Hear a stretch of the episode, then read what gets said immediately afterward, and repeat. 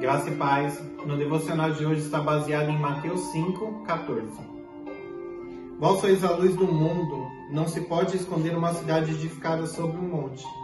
Eu reflito muito sobre esta passagem, porque eu acredito que há um cristão, aonde está um cristão, a luz e a glória do poder tem que estar. Saiba que você é luz e nós somos chamados diariamente para ser luz e meio à treva.